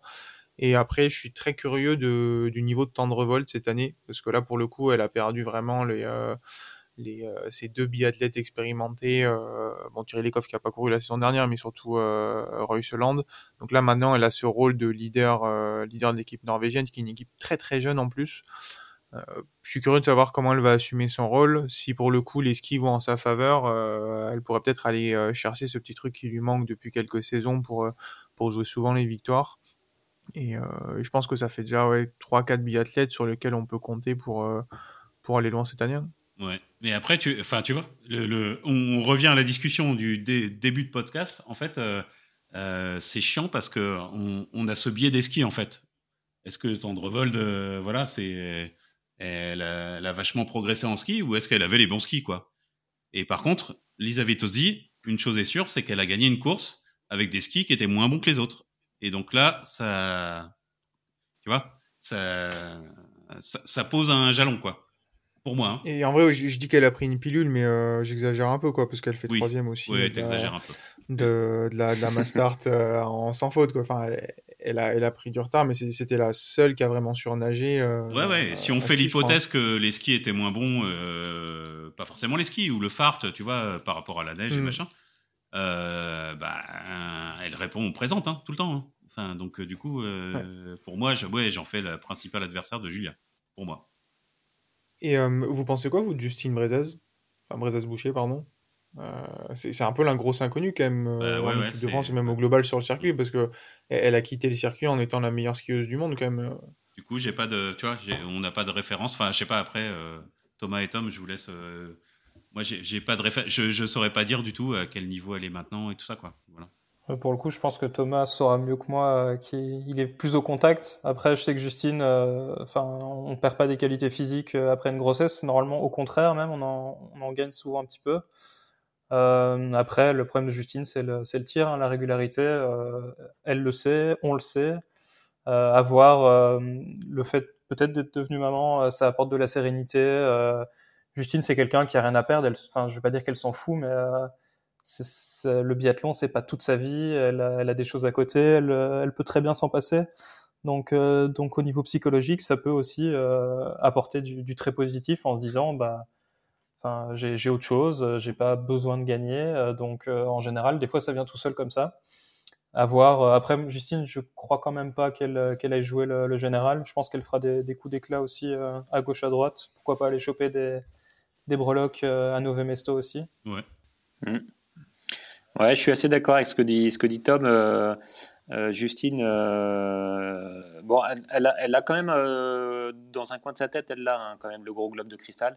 Moi, je l'avais interviewé après son titre olympique de la Mastart, où elle disait clairement, voilà, ce gros globe faisait partie de ses objectifs à, court terme. Ensuite, il y a effectivement eu la, la grossesse entre temps. je pense que Tom a raison. Il faut être positif et rassurant sur ses qualités physiques. on l'a montré encore abaissant. voilà, dans les temps de ski, elle est là, présente, face à une Julia, face à une, une Anaël Bondou aussi, dont on parlera peut-être un peu plus tard, mais voilà, sur les temps de ski, les, les, feux sont clairement ouverts. Après, ouais, c'est sur le tir. elle a gagné un peu en sérénité. On la sent un peu plus effectivement mature dans ses, même dans ses prises de parole, dans ses interviews euh, euh, qu'on a, que j'ai pu faire moi du côté de Bessan. Mais ouais, il y, a la, il y a la composante tir et effectivement, je rejoins un peu Tom. Je pense qu'elle va, elle va à nouveau cette année être capable de gagner des courses en écrasant tout le monde. Et puis, euh, et puis par contre, c'est, sur la régularité qu'il faut aller chercher un globe de cristal. Donc, bah, ça sera la grosse inconnue pour elle, pour elle cette année. Mais elle est clairement en capacité de gagner des courses dès le début de saison et tout au long de l'hiver. Ça, j'ai, j'ai, j'ai à peu près pas de doute là-dessus, quoi. Ouais, j'ai aucun doute euh, là-dessus non plus. Ça peut, ça peut claquer à tout moment, quoi. Ça peut être euh, mm. dès le début. Euh, et du coup, par contre, on n'a pas parlé d'un petit peu de l'organisation de la saison, que du coup, ça, ça commence par un, un, relais mixte simple. est-ce que, est-ce que ça change des choses, ça, en fait, dans l'approche des biathlètes? Est-ce que, est-ce que tout le monde va se. Est-ce que ce relais mixte simple, là, de début de saison, euh, il va être joué à 100% ou est-ce que euh, bah, on attend la première course indive quoi? Non, il va, il sera joué à 100%. Hein. Bon, là c'est la même journée avec un single mixte et un, relais mixte. Ouais. Mais il y, a, il y a, tout de suite des, des points nation à prendre. Euh, enfin, moi je sais venant d'une petite nation que chaque point pris n'est plus à prendre et que c'est toujours bien. Après, je veux dire, les athlètes, la, vraie course, c'est le, le 26, le, enfin, c'est le 26, c'est l'individuel. Euh, je veux dire, le, relais mixte arrive un peu comme un crash test où, euh, où, en fait on va, on va avoir des réponses à nos questions. Donc on va le faire à 100%, mais, euh, mais je veux dire, si on se plante, c'est pas très grave. Ouais, c'est juste pour avoir des réponses. Est-ce que je suis, est-ce que, est-ce que j'y suis quoi? Est-ce que je suis dans, C'est ça, ouais. Exactement. Et ça permet aussi de, de décrasser le moteur la, la veille de l'individuel. Il y a peut-être des équipes qui vont jouer à mettre une équipe B parce que le lendemain il y a un individuel, même si ça me paraîtrait quand même, enfin à mon sens, ça me paraîtrait stupide sachant qu'après, il y a encore trois jours de récup avant un relais où il n'y aura pas tout le monde, bref. Mais, euh, non, non, ça sera joué à 100%, j'en suis quasi certain. C'est l'ouverture de la Coupe du Monde, il y a toute une part aussi de sponsors, de visibilité, télé, etc. Donc, euh, donc il y aura des grosses équipes alignées. Et, une autre question par rapport à cet agenda, justement, on finit par, euh, par bah, l'Amérique du Nord. Euh, est-ce que, est que ça, ça change aussi euh, des choses? Est-ce qu'il il euh, y a des gens qui pourraient faire l'impasse, ne pas y aller parce qu'ils n'ont plus rien à jouer ou un truc comme ça, quoi? Parce que c'est un gros déplacement? Mmh, je pense, c'est possible, ouais. ça représente quand même du, temps, enfin du temps de vol. Moi, j'avais fait la tournée américaine en 2019, je crois. Ok. Mmh. Et, c'est sûr que ça, ça, demande quand même bah, une sacrée logistique. En fin de saison, on est crevé, on n'a pas forcément envie. Et si on n'a rien à jouer bah, je pense qu'on peut faire l'impasse, d'autant plus que pour certaines nations, ça représente des coûts qui sont quand même euh, assez importants. Donc, euh, je veux dire, il n'y a, pas de petite économie. Euh, je pense qu'il y aura moins de, comment dire, de participants sur la tournée américaine que sur une Coupe du Monde normale. D'un autre côté, on peut faire le contre-pied aussi en se disant, euh, bah, je suis une petite nation, il y aura moins de, de, de nations présentes, moins d'athlètes. C'est aussi l'occasion parfaite pour aller choper un top 40, un top 60, marquer des points, etc. Ouais, je l'avais pas vu comme euh, ça. Ouais, ouais c'est pas con. Hein. Mm. Ouais, là-dessus, il y, a, y a vraiment, euh, enfin, il y a différentes manières de voir les choses. Mm. Je pense que c'est possible qu'il y ait des athlètes qui fassent l'impasse. Typiquement, bah, moi, je pense à des Suédois, des Norvégiens qui sont cuits, qui ont plus rien à jouer et, et qui s'en foutent un peu. bah, ça m'étonnerait pas qu'ils fassent l'impasse. Ouais, ok. Ok, ok.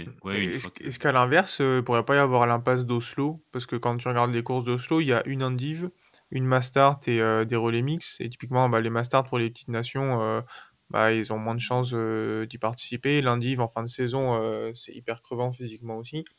Et bah, tu vois, le, le dernier jour à Oslo, c'est le 3 mars. Il faut être aux États-Unis le vendredi 8 mars pour la course d'après. Donc, ça me paraît assez léger comme, comme transition. Hmm, je sais pas, parce que le Oslo, ça reste quand même un site historique. Enfin, je sais que moi, il y avait vraiment euh, quatre endroits où je voulais aller. C'était euh, Oberhof, Rupolding, Interselva et Oslo. Euh, parce que c'est, enfin, c'est, on va pas seulement pour faire une course, il y a aussi toute une histoire dans, dans ces, dans ces endroits-là. Après, moi, je suis peut-être un, un doux rêveur et un romantique, mais mais non, je pense que tu as raison. Mais, ça me plaît beaucoup, Tom. Voilà. moi, s'il y a un endroit où je dois aller, c'est Oslo. Voilà. Ouais, non, non, Oslo. Moi, ah, moi je pensais que c'était Cannes-Mort, tu vois, mais euh, bon. Bah, pour y avoir été, euh, Cannes-Mort. Euh, bon, après, cette année-là, il faisait, il faisait moins 50, donc c'était pas hyper agréable.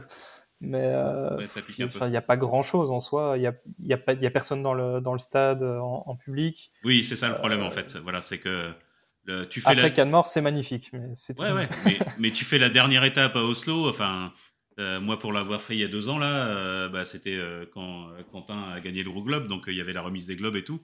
Et il y a du monde. Enfin, c'est, il y a une vraie culture biathlon. Il y a du monde. C'est, c'est, magnifique en fait, parce que tu, tu passes deux, trois jours en magnifique. Voilà. Et là, j'ai peur que oui, c'est, c'est, peut-être pas la même ambiance, quoi. C'est pas. Et peut-être que ceux qui n'iront pas sur la tournée américaine feront la contre-soirée à Oslo le 4 mars. qui sait Ah, pas bête. On se renseignera. Euh, du coup, d'autres choses sur, le, sur la saison féminine? Est-ce que vous avez des choses à rajouter? Bah, moi, j'ai une interrogation sur l'équipe allemande quand même du côté des filles parce que bah, avec la perte de Neusermann, elles ont, voilà, elles ont perdu leur leader. Après, on, sur le papier, il y a Vanessa Voigt qui devrait prendre un peu le lead de cette équipe. Euh, et puis, bah, il reste dans cette équipe euh, un peu la, la pépite Célina Grossian ou Grossian euh, Moi, je dis Grossian, mais je sais pas si c'est la bonne. Ouais. Je pense que les Allemands disent plutôt Grossian, mais bon, bref, nous, on peut dire Grossian. Euh, Célina, euh, voilà, on sait que c'est clairement une des futures grandes du biathlon, après du biathlon allemand d'abord, et puis du biathlon en général. elle est née en 2000, 2004, si je dis pas de bêtises, donc voilà, c'est les toutes jeunes générations. Et puis, bah, il y a peut-être un problème de il y a peut-être un trou générationnel chez les Allemandes parce que derrière les, les, les plus que trentenaires comme des Nizerman, après, ils ont quand même un, un petit trou avant de retrouver euh, bah, des Célina Grossian ou de, même des Marike Braun qui ont 23-24 ans. Euh, donc euh, voilà, il y a, y a quand même une interrogation par rapport à cette équipe allemande. Et on sait que pour le bien du biathlon en général, et pour le bien de l'IBU et des finances de l'IBU, on sait qu'avoir un biathlon allemand fort, c'est aussi important. Donc voilà, il faudra surveiller ça, d'autant qu'on l'a dit aussi un petit peu tout à l'heure chez les garçons bah, ça, ça, ça, augure aussi des années un peu difficiles peut-être pour le biathlon allemand. Donc euh, ça pousse très fort chez les juniors, mais euh, là, euh, voilà. le groupe n'a pas bougé. Hein. Ah, chez les hommes, je crois que c'est les 6 mêmes que l'année dernière, non? C'est possible, je crois. Ouais. Je crois, de, mémoire, il n'y a pas eu de nouvel arrivant. Je sais pas, je n'ai regardé que Bénédicte Doll qui va faire sa dernière saison. Voilà. Mais ouais, il me semble qu'il y a aussi Navrat qui fait, ça, ça, fait 5 ou 6 ans qu'il est, qu'il est dans les, les premiers trucs. Mais ouais, pour euh, rebondir sur ce que dit Thomas, je suis tout à fait d'accord. les Allemands, c'est.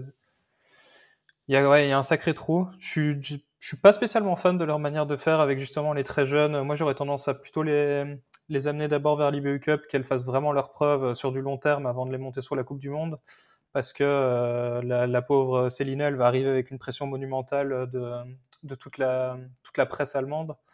Euh, à 19 ans, je pense pas que ce soit si facile à gérer. Après, euh, je lui souhaite d'avoir été bien formé aussi à ce niveau-là et de, percer directement et de me faire mentir.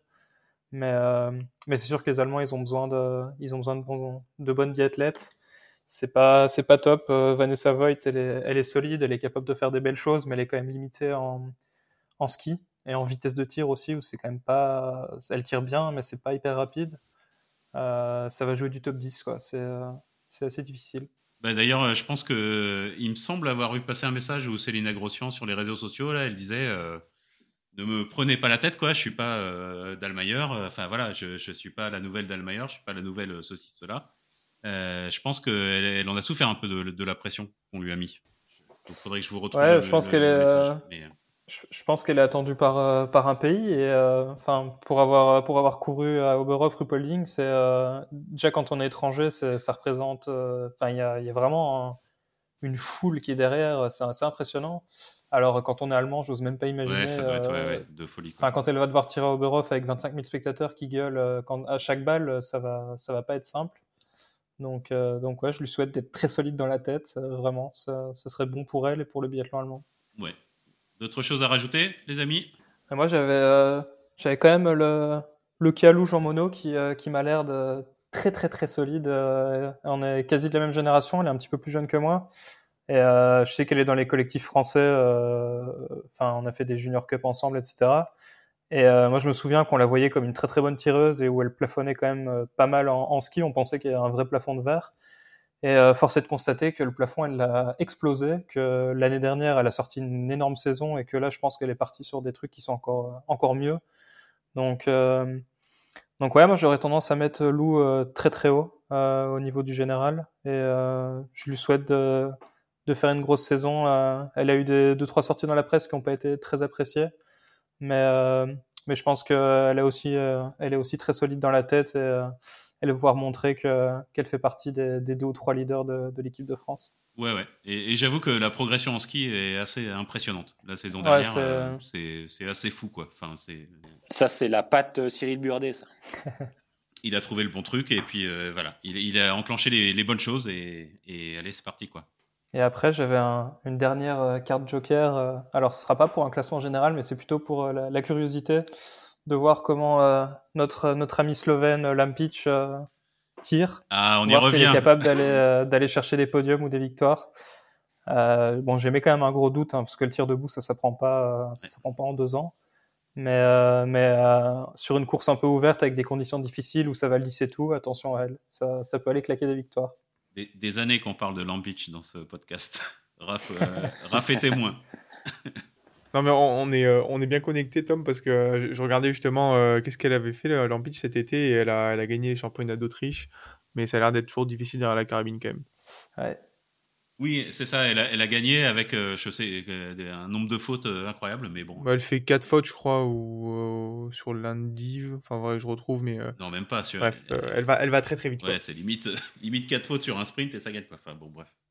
Mais bon, c'est comme ça. Mais ouais, c'est une bonne question, Tom. On, on va suivre. On va continuer le feuilleton. Euh, pour ensuite continuer, parce que moi, on, m'arrête pas de parler de biathlon, il va falloir me, ah bah, bah stopper hein. le podcast. Hein, Il n'y a, pas de souci. Euh, hein. Mais ouais, l'équipe suédoise féminine au classement nation, en termes de relais aussi, en termes de densité, c'est, enfin, un modèle. Je vous réinvite encore à aller voir le, le document de la SVT, mais c'est, impressionnant euh, cette capacité à, avoir bah, quatre ou cinq filles qui performent à un niveau qui est, enfin, qui est top 10 mondial. Donc, donc Elvira, j'ai tendance à pas trop y croire pour le général. Par contre, Anna Auberg, euh, si elle arrive enfin à retrouver cette régularité euh, qui, qui la caractérisait euh, à l'époque où elle est arrivée à Pyeongchang, etc., bah, il y a moyen qu'elle soit dans le, dans le top 3 mondial. Je, quand on voit la, sa fin de saison l'année dernière, où elle, elle écrase Oborov et elle, elle gagne à Oslo, c'est à suivre. Ouais, ouais, ok. Donc, donc tu, tu crois plus en Anna qu'en Elvira, mais c'est ouais. pas le seul. Ouais, il y en a beaucoup comme ça. Mais bon, il va, il va falloir faire des choix pour, euh, pour faire notre, euh, notre pronostic de la saison. il y a un moment, il faut trancher. Du coup, euh, bah, allez-y, hein, si vous avez d'autres choses à rajouter, on y va. ouais, moi j'avais bah, une, une, grosse pensée pour Caroline Colombo, du coup, qui a fait forfait à, à Bessan, et je crois que le verdict est tombé sur, sur ce qu'elle a comme, comme pépin physique. Et euh, voilà, bah, ça tombe vraiment pas au bon moment et euh, je suis assez déçu pour elle. Euh, alors après, d'un côté, le malheur des uns fait le bonheur des autres, parce que ça nous permet de revoir Gilles Guigona en, en Coupe du Monde. Mais voilà, un peu triste pour, pour Caro et, et, indirectement, ça montre aussi le vivier de, de fous qu'on a chez, chez les filles. je crois que c'est Thomas qui parlait d'Anaël Bondou il, y a, il y a quelques minutes, mais quand, tu fais la liste des, biathlètes euh, féminines et de leurs résultats, notamment en IBE Cup l'année dernière, ça, ça, ça donne envie. Quoi. Euh, franchement, je suis absolument pas inquiet pour le futur du biathlon féminin en France. Quoi. Ouais. Pour la petite, euh, la petite stat, Adèle Bondou sur les temps de ski, sur le sprint de, des sélections de Bessan, elle met 30 secondes à. Si, il me semble que je ne me suis pas trompé, j'ai relu plusieurs fois. Elle met quand même 30 secondes à Julia Simon qui prend le deuxième temps. Donc sur des sprints, elle est, elle est, elle est mm. juste stratosphérique. Euh, et puis effectivement, comme tu disais, derrière, il y a toute une génération. Il y a, il y a une Océane Michelon qui a fait des sélections de Bessan euh, aussi, euh, aussi vraiment très très bien. Elle fait deuxième qui de gagne son, cours, ouais. ouais. qui gagne son, son ticket pour, pour le Vertel Bay Cup. Donc ouais, il y a toute une génération derrière, effectivement, chez les filles. ça, ça, voilà, c'est bien, ça promet, la, la relève est là. Quoi. Ouais, ouais. On a des problèmes de riches, quoi. On ne sait pas qui sélectionner, donc euh, c'est plutôt bien. Exactement. Mais Annelle Bondou, c'est vraiment hallucinant. Euh. Elle, enfin, moi je serais le staff français, je testerais des trucs sur, euh, sur des, des profils de pistes qui sont difficiles à Oberhof ou à Pokluka, parce que, parce que c'est, avec son gabarit, ça peut faire très très très très mal sur la piste. Mm. Oui, c'est vrai. Mm. Du coup, bah, allez-y. Hein. Si quelqu'un veut rebondir sur quelque chose, sinon on va pronostiquer. Hein, et là, ça va faire mal. Hein.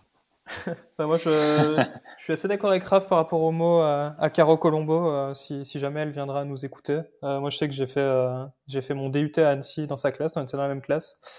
Et elle est vraiment géniale, Caro. Elle est toujours positive et tout. Et c'est vrai que son message m'a touché. Je lui ai même laissé un, un commentaire, ce, qui, ce, que je fais très rarement.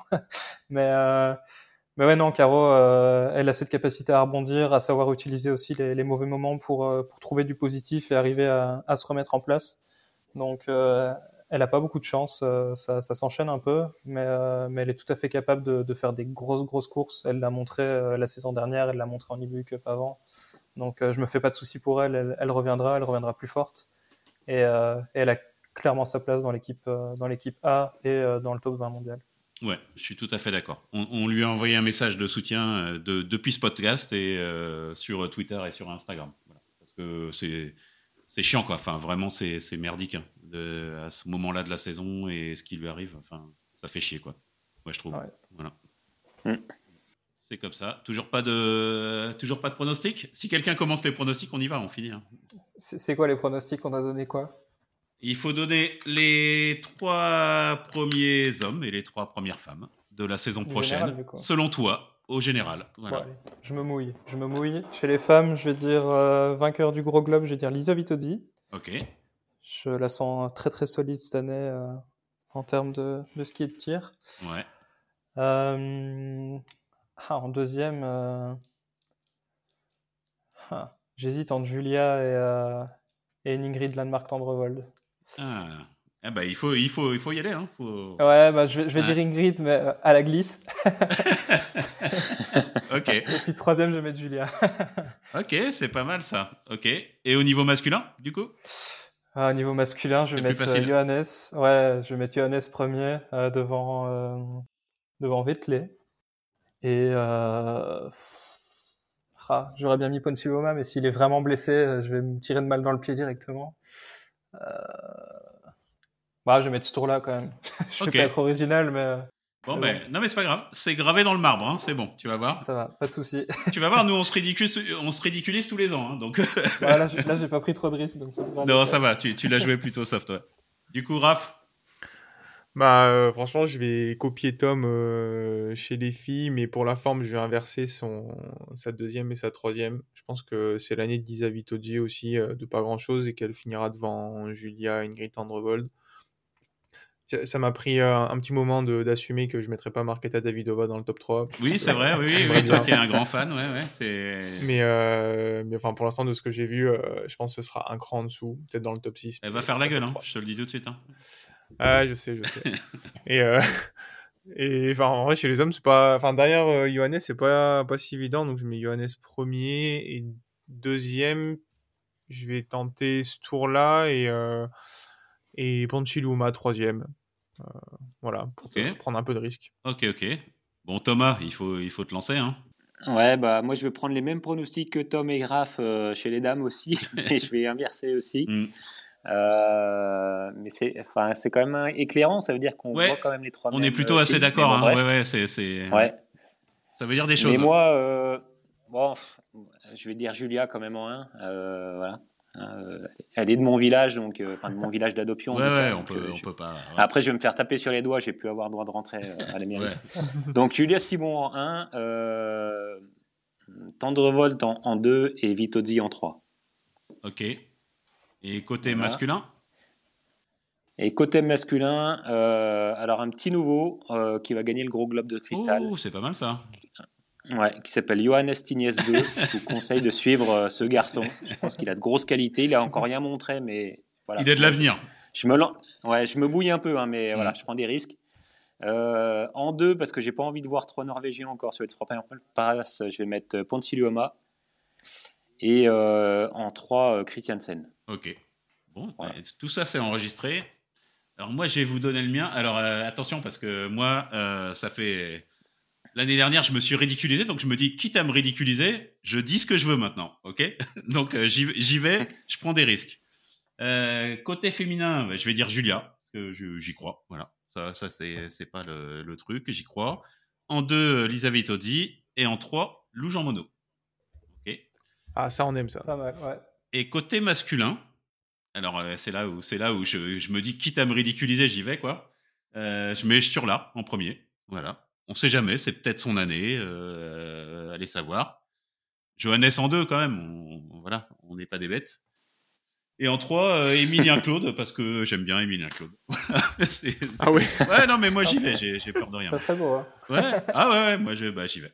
Ah, la, cote de ton top 3, là, elle doit être solide quand même. Ouais, ouais, ouais. Si, si je parie tout ça, je pense que je vais gagner un peu d'argent. Toi, tu as envie de revoir Emilien dans le podcast, non, pour dire ça Ouais, ouais, tu, tu, as senti un peu le, la, la croche là Non, il est très sympa. Et voilà, il est très sympa. On a eu deux, on a fait deux podcasts avec lui. Il est très très gentil. Et voilà, donc euh, quitte de toute façon, je me, je me plante à chaque fois, donc autant euh, dire euh, les gens que j'aime. Voilà. Et puis Emilien, il faudra le consoler de la disparition du super sprint hein, aussi. Oui, c'est vrai. c'est vrai. vrai. Et Raph aussi, hein. Raph, euh, c'était un fan du, super sprint. Ah, je t'ai partagé en vrai, mais euh, maîtrise qu'il n'ait pas essayé au moins en, Coupe du Monde une fois. Hein. Ouais, t'étais partagé, mais bon, ça te plaisait bien quand même. quand même bah, je pense qu'ils auraient dû le tester, mais sans points Coupe du Monde. Mettre les primes, mais pas les points. Parce que sinon, c'est un peu. Bon les amis, on, va arriver au bout quand même là parce que. Euh, mais d'ailleurs juste tant qu'on parle de, de ah bah format très rapidement, mais euh, presque presque, mais mais juste on est d'accord qu'il y a un individuel court cette année. Euh... À Rupolding, ouais. Ouais. Enfin ça fait je sais pas si on est déjà vu en Coupe du Monde. C'est une première. Il, y en a eu à Cannes justement. À Cannes ouais, oui. Parce qu'il s'est trop froid. Ouais ouais.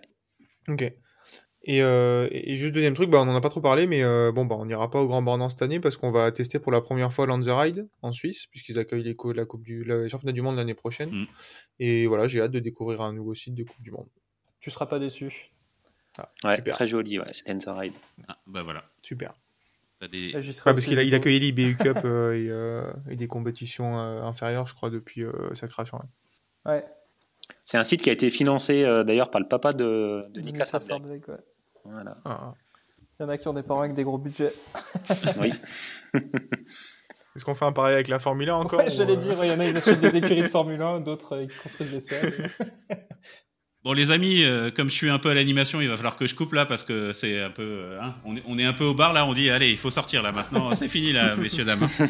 messieurs dames, rentrez chez vous. bon, merci beaucoup, merci beaucoup à tous les trois.